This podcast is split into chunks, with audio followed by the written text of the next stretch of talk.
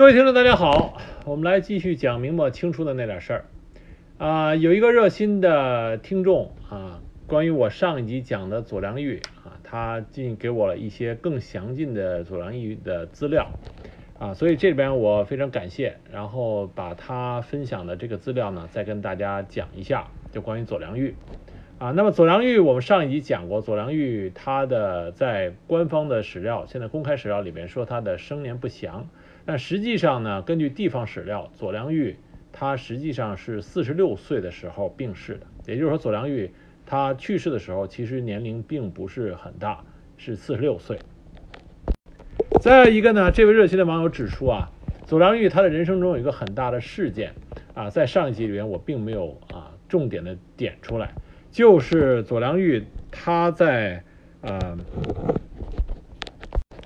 徐州啊，他的左良玉的家人在徐州的时候，我之之前提到过一点，就是啊，左良玉的家人被灭门了。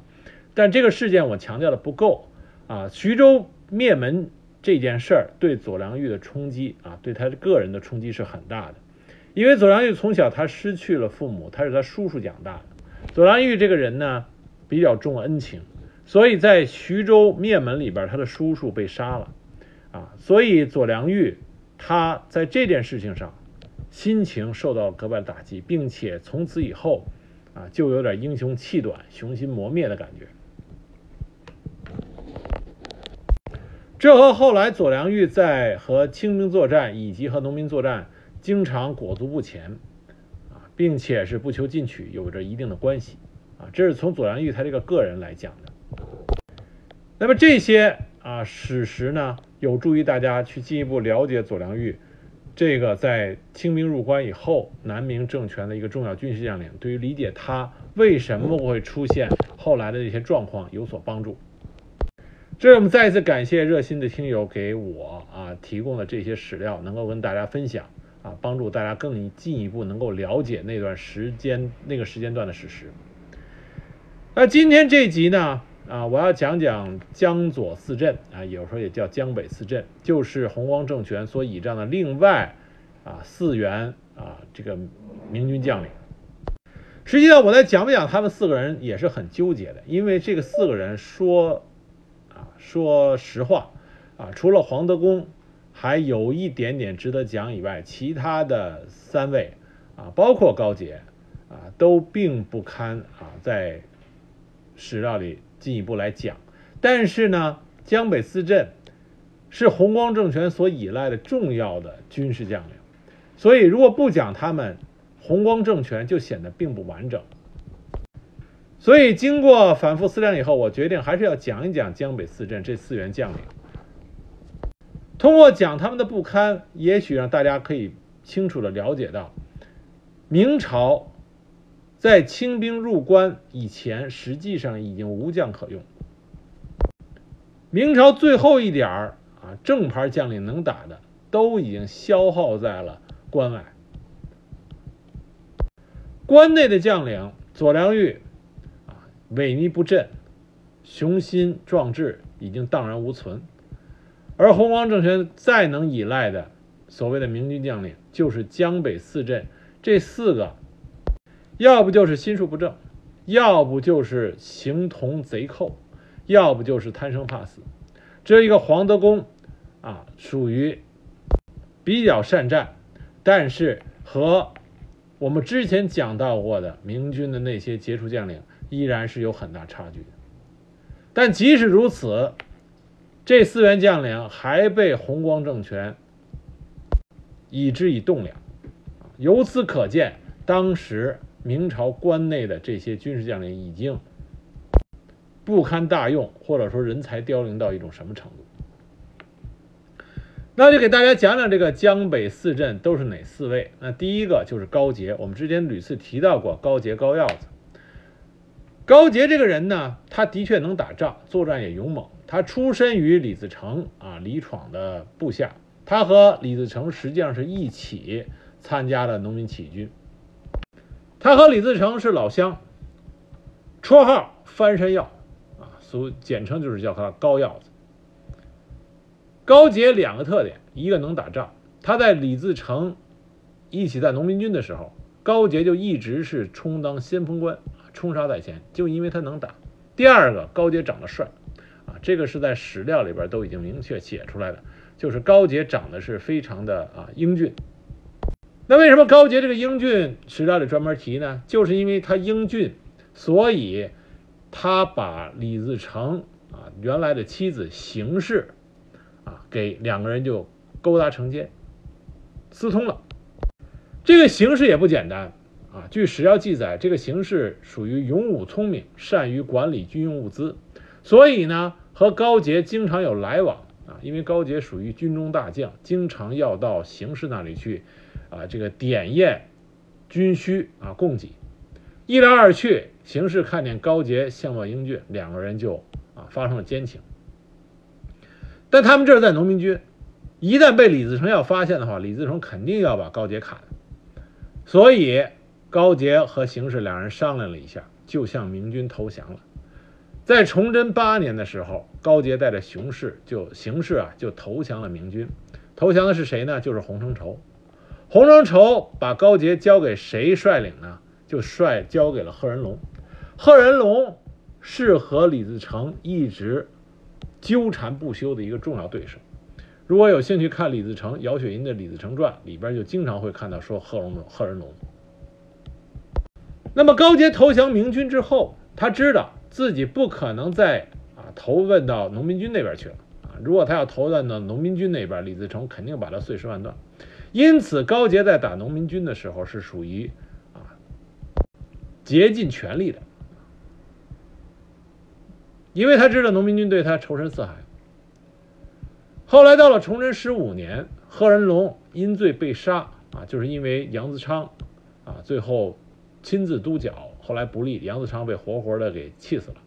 那么为了这件事情，崇祯皇帝追究下面这些武将啊为什么不听调令的原因。就治了贺人龙的罪，贺人龙被被杀，高杰就被提拔上提拔上位了，成为实际上的一个游击将领。高杰被提升之后，他就到了陕西总督孙传庭的手下，在孙传庭的率领下，跟李自成啊死磕。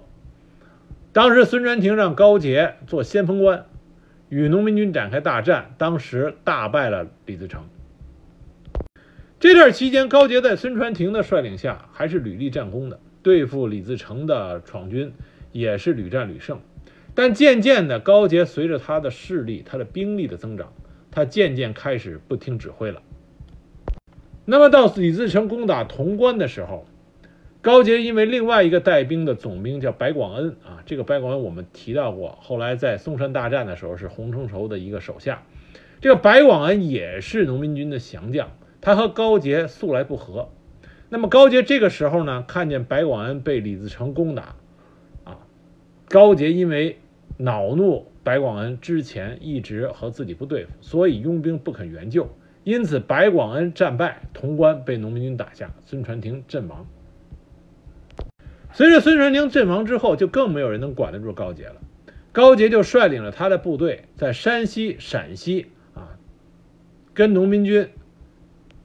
实际上就是一种周旋，他不愿意和农民军打仗，去损害自己的实力。而高杰的部队军纪很差，他更多的是沿路沿途啊大肆劫掠。后来李自成攻破北京，吴三桂引清兵入关，高杰就南逃啊。这时候他知道北方待不住了，往南跑。那再后来就是拥立福王继位，建立弘光政权。高杰因为拥立有功。就被封为兴平伯，镇守徐州。这时候的高杰认为自己是雍龙啊这个从龙之臣的首功，因此高杰就更加桀骜不驯。他认为扬州是块好地方，我要占领它。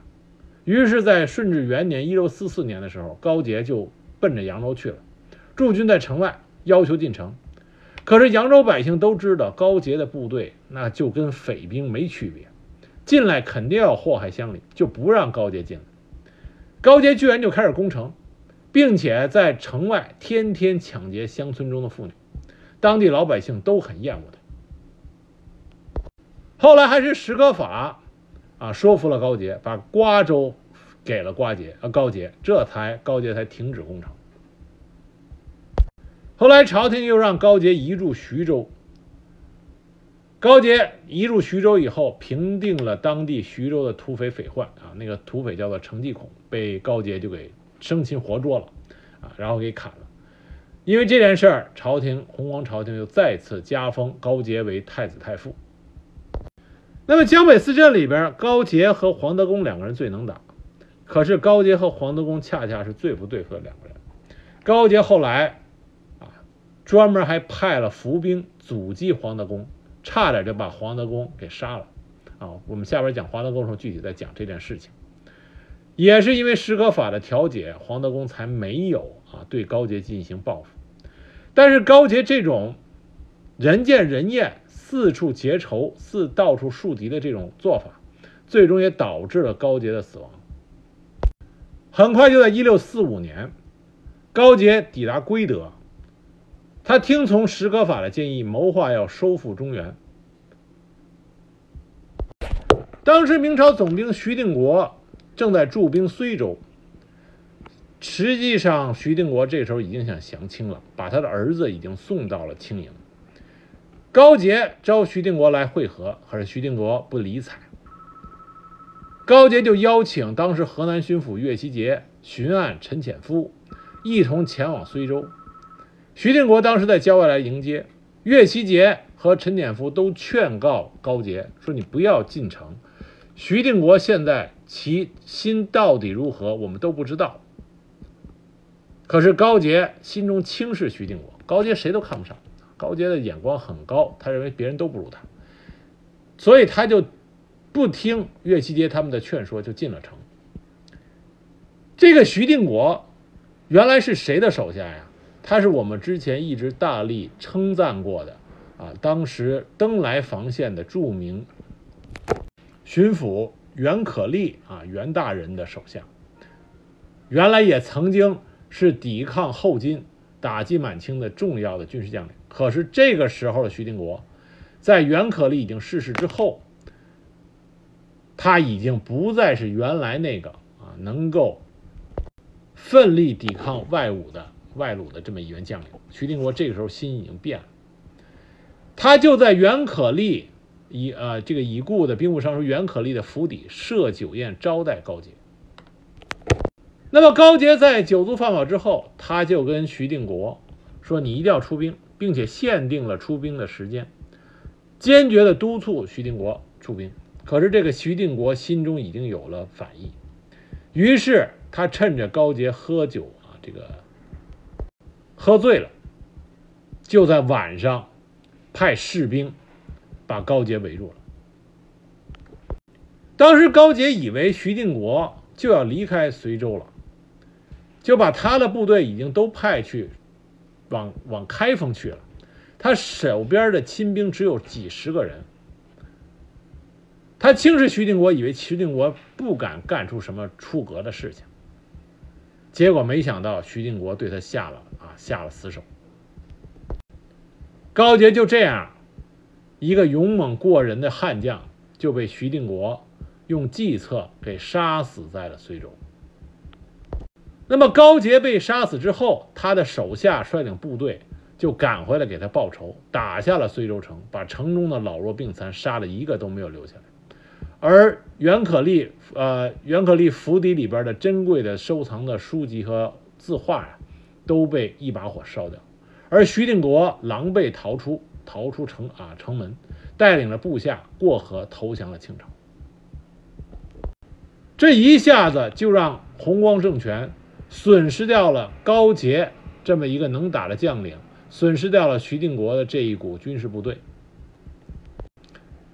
但是高杰的死，虽然对一些有识之士来说，认为高杰这个时候本来就要北伐了，那么出师未捷就被许定国杀掉，未免有些遗憾。但是因为高杰这个人，他比较荒淫狠毒，啊，他的手下的部队也属于祸害老百姓，祸害的厉害，所以当时扬州百姓听说他死掉的时候，还相互庆贺。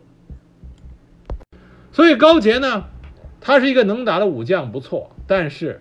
啊，他并不是一个真正可以依靠的国家栋梁。他的部队说好听了是官军，说不好听了就是啊贼兵。这样的部队居然能成为红光政权的啊主力部队，从某种意义来说，这是不可能长久。后来高杰他的手下在他死以后，他的手下后来也都是纷纷降清了。当然，他手下有一个著名的将领，就是李成栋。这在后面我们会讲到，给清朝啊，给满清的军队造成了巨大损失。而在高杰这整个的事情里边，另外一个人徐定国啊，徐定国这个人讲的不多，知道人不多，但这个人是个大祸害。他杀了高杰不说，正是因为他的叛变，使得清兵当时在河南的兵力由一万人变到了四万多人。此消彼长，南明政权在河南。一下子由原来有希望抗清，变成了让清兵没有更强劲的对手，因就是因为徐定国他所率领部队的叛变，使得清政府在河南啊轻而易举的就控制了啊这片中州地区。那么讲完高阶，我们讲另外一个，就是黄德功。黄德功是江北四镇啊江左四镇里唯一的，最后是和满清作战时候战死。啊他是唯一是在战场上战死的将领。黄德功是一个有勇同时有谋的战将，他作战很猛，善用铁鞭，啊，据说他那个每次都是冲杀在前，每次上战场那个铁鞭呀，打的打死打伤敌兵无数，血都浸染了，浸满了这个铁鞭，这个铁鞭后来那个血流下来沾到他的手上。每次打完仗以后，他回来，他都得拿这个手啊，攥着铁鞭放到温水里，得热水里放一会儿，这样才能把血迹干涸的血迹化开，他才能把手从铁鞭上拿下来。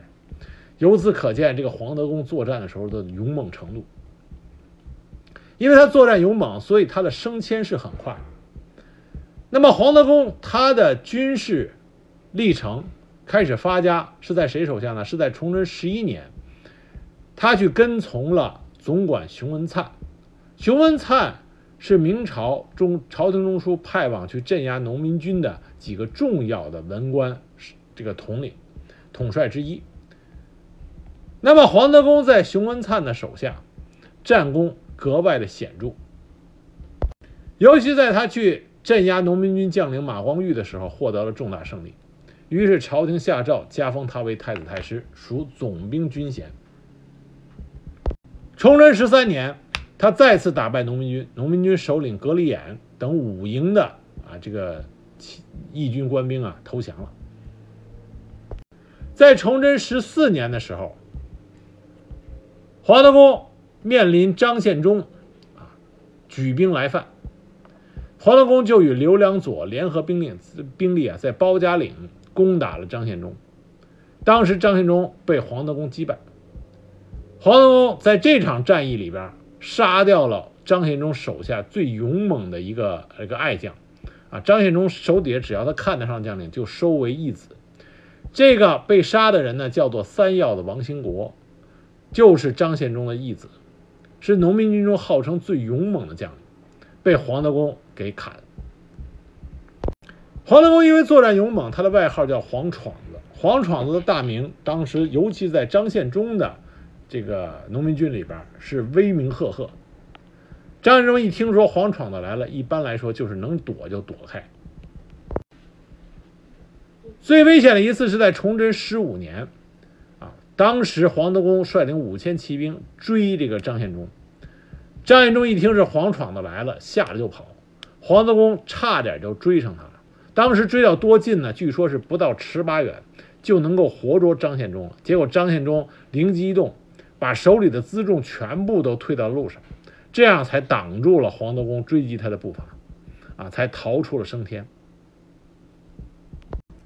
那因为黄德功作战得力，他升迁的很快，手上也握住了重兵。后来在弘光政权建立的时候，黄德功与其他的三员将一起推举弘光皇帝。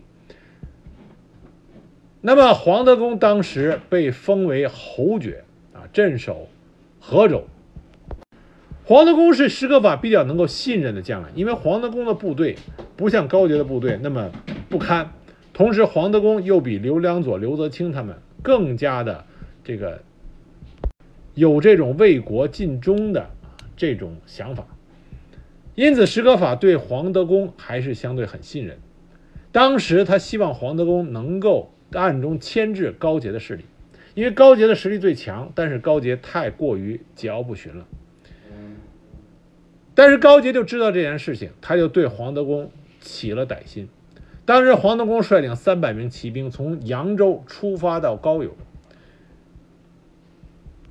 高杰就派了精兵阻击他们，在一个叫土桥的地方。高杰的伏兵突然就对黄德功发难，黄德功上马拿着铁鞭准备战斗，说当时那个箭下的跟雨一样，他的马跌倒在地，他骑到别人的马上跑开了。这场仗打得非常惨烈，黄德功只身逃出了升天，可是他一起随他前往高邮的三百骑兵全部都战死了。黄德公当时是愤懑不平，上书朝廷要求与高杰决一死战。后来还是施可法，啊，最后进行劝说，这才让黄德公没有追究高杰的责任，啊，石可法意思就是说，这个时候国家正在危难之时，等国家危难过去以后，我们再来去深究你和高杰的这个恩怨，啊，现在我们先一致对外。黄德功就听从了史可法的调解。那么之后，高杰被杀，他的部队基本上就丧失掉了主要的战斗力。左良玉举兵东来，要清军策。马士英、阮大铖急令江北四镇迅速的去迎击左良玉，放弃了江淮防线。黄德功在铜陵打败了，这个时候左良玉已经去世了。这个在铜陵，黄德功就打败了左良玉的儿子左梦公。解除了左梦庚他们对铜陵的包围。洪光朝廷听闻捷报以后，加封黄德功为太傅。可是好景不长，因为江淮防线的这个兵力薄弱，清兵迅速的渡过了长江。洪光皇帝放弃南京，从南京出逃，他投奔的就是黄德功，因为他觉得只有黄德功是可以信赖的将领。福王见到黄德功的时候，直接就说：“说除了你以外，我无可依靠。”黄德功当时流着眼泪说：“我愿意为陛下效死。”但是黄德功的战死啊，说实话是非常巧合的一件事情。当时他是坐在小船上，正准备指挥部队前去迎敌作战，可是这个时候在岸边呀，刘良佐就是江北四镇中另外一个将领刘良佐已经投降了。他带着清兵在岸上打招呼，要黄德功投降。黄德功当时就怒斥他，说：“你竟然也会投降！”正说着，一支箭射了过来，射在他喉咙偏左的地方。黄德功就是被就被这支箭射死了。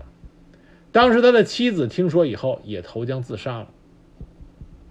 黄德功一死，他的部队也就彻底的溃散了啊，没有再进行强有力的这个啊。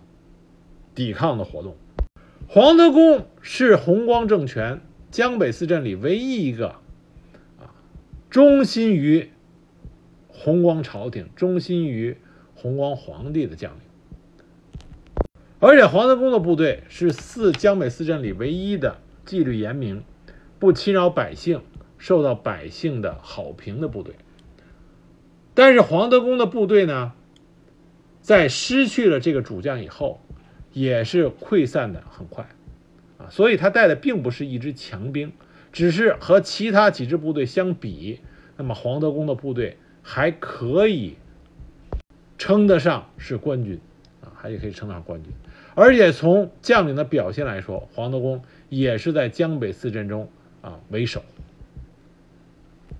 那么下一位将领呢，就是刘泽清，刘泽清和刘良佐。啊刘泽清是江北四镇里最不堪的。刘泽清是山东曹县人，他曾经在辽东和后金打过仗。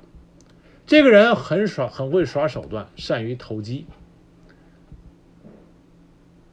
他曾经因为镇压不利啊，镇压不利，农民军被降职。可是他听说在家赋闲的周延儒要入阁为首辅，就专门计算着周延儒从老家上京城的行程，专门跑到扬州去迎接。见到周延儒以后，夸下海口，还赠送了黄金两万两给周延儒做盘缠。也不知道这个刘这个刘德清从哪里来的那么多钱，但总之他这么做了，周延儒自然对他。感恩图报，就让他官复原职了。那么，在成为江北四镇的时候，刘德清完全是见风使舵。他看见高杰、黄德功和马士英他们的势力比较强，于是他就凑上了一份子，啊，一起去拥戴了福王，就是一个见风使舵的小人。那么，弘光皇帝登基之后，刘德清被封为东平伯。带军驻防淮安、扬州一带。刘德清他当上军中主将以后，他抓很多的民夫为他建造府邸，他的府邸的富丽堂皇不亚于王宫，并且强抢民女，造成淮安一带人心惶惶，民众纷纷外逃。在淮安，他成为独霸一方的土皇帝，税赋极重。一旦有人反对他，他就一律把反对他的人抓起来，送进监狱折磨、残杀，啊，无道。因此，在淮安，他的名声很差。那么，刘德清的部队呢，军纪也是属于差的不得了。但和高杰相比，高杰最少本人能打仗，刘德清。真到打仗的时候，完全是胆小怕事，属于没有节操、没有底线。清军南下，驻守长江北岸的刘德清首当其冲，结果还连仗都没开始打，他就毫不犹豫的叛明降清，所以是没有任何的节操。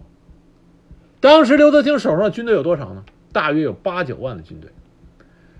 投降满清之后，他马上。就开始带领自己的军队替满清攻打南明的其他地方。后来清王朝觉得刘泽清这个人啊有点反复无常，就把他带到北京给恩养起来，实际上就相当于是软禁。刘泽清这一被软禁，心里就不舒服了，他又动起了小心思，觉得自己不应该降清，还不如回到明朝那里边，最少能够做个封疆的。大吏，啊，能够在自己的封地上自己可以说了算，当土皇帝。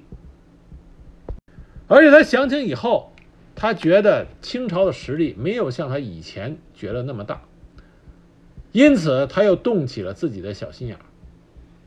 他派手下的人去联系鲁王，希望向鲁王那边能够反正立功。那后来刘泽清。他派手下啊，到山东曹州那边举事他手下叫李化经，到山东举事。后来失败以后，那刘泽清参与反清的事情就暴露了。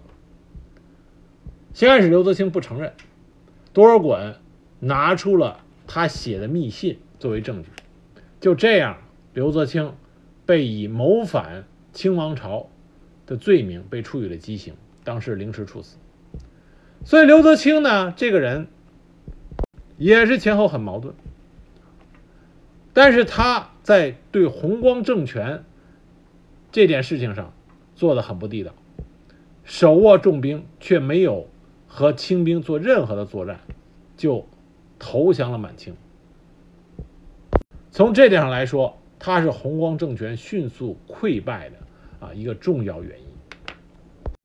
那最后一个江北四镇的将领是刘良佐。刘良佐喜欢骑一匹杂杂色的花毛马，所以外号叫花马刘。刘良佐也是在跟农民军作战里边一步一步靠战功啊，一步步升迁的。刘良佐有个弟弟叫刘良臣啊，这个刘良臣也很能打仗。那么他是在祖大寿的麾下，后来随着祖大寿一起投降后金了。但是刘良佐的亲弟弟投降后金，并没有影响到刘良佐的仕途。他一直被授予重用，因为他和农民军之间作战屡立战功，所以他升官升得很快。到了崇祯十年的时候，已经被升为总兵官。那么崇祯十年，他立下了一个大功，就是在农民军啊，当时农民军有几个重要的将领，除了李自成、张献忠啊，当然李自成之前是老闯王高迎祥，另外还有一个著名的农民军领袖，就是绰号曹操的罗汝才。刘良佐就在这一年大败了啊，这个罗汝才，啊，当时杀敌三万余人，俘虏四千人。五年之后，他又和黄德功合作，在前山大败了张献忠的农民军，因此刘良佐在当时明朝啊，就以镇压农民军的军功而出了大名。在弘光政权建立的时候，刘良佐也是随另外三员将领一起推举了福王。因此被封为广昌伯，镇守寿县。江北四镇的兵，这个时候完全没有任何为国保家啊这个觉悟。刘良佐手下的士兵也是一样，啊，当时勒索乡里，欺诈百姓，杀人越货，就是穿着军装的匪兵。而刘良佐本人也属于广置田地，建造府邸。啊尽情享受。刘良佐曾经为了强抢一位美女，把自己的手下的总兵给逼的去降清了。啊，由此可见，这种人是没有任何大局观的。国难当头，居然还为了抢女人和自己的手下啊进行争斗。刘良佐也是在清兵南下的时候，当他知道南京城被清军攻破，弘光皇帝被俘以后。丝毫没有任何要奋起抵抗的意思，主动率部十万人降清。降清之后，他自告奋勇帮助清军招降南明的地方，因为他和黄德功的个人关系不错，于是他专门去找黄德功，希望能够劝说黄德功降清。这也是之前我们讲到的啊，在江边他劝降黄德功，黄德功不降，被冷箭射死了。刘良佐在和清军投降清军之后，为清军在前边啊攻营拔寨不遗余力，并且他在碰到抵抗的时候，进行入城以后的大屠杀，比清军犹有过之无不及。他让那些抗清义士的鲜血抹红了他的顶戴。顺治五年的时候，他被清王朝封为二等子爵。其实他这个官爵要比明朝封他的广昌伯要低，但是刘良佐认为这很不错啊，他认为就更加卖力的为满清政府南征北战。后来金生桓、王德仁于江西反正归明，刘良佐就是和清军一起。围住了这些啊，当时起事的义军，最终破城，为满清立下了功劳。所以刘良佐也是一个非常不堪的明朝将领啊，面对外寇的入侵，不能奋起反抗，手中徒有重兵，却白白的拱手相让。这就是江北四镇这四位被弘光皇帝以为。国之栋梁的啊将领，除了黄德功啊为国捐躯以外，黄高杰出师未捷身先死。但是总体来说，这江北四镇啊，无论是从作战能力、部队的素质各方面，都不可能被以以为能够为明朝再次光复江山的军事力量，他们完全做不到。从将领到士兵。啊能力都是很有限的，甚至像刘良佐、刘泽清这样是极为不堪的。由此可见，当时明朝啊整个的制度系统、武将到军队，都已经到了一个无以复加的不堪程度。这样的情况如何能够抵抗满清？更如何谈得上能够光复啊这个明史？而在满清入关以后，真正给满清造成损失、抵抗满清企图能够有效的恢复啊汉室江山的，却恰恰是那些义军。前面我们讲过了大顺的那些残大顺义军的残部，那么之后我们会讲像郑成功啊郑成功国姓爷他们郑家的部队，那么张煌言所组织鲁王那边的部队，包括后来这个张献忠啊他的农民军余部是在李定国他们率领下的。啊，这些部队，这才是真正在南明政权，啊各个政权能够抵抗满清的中坚力量。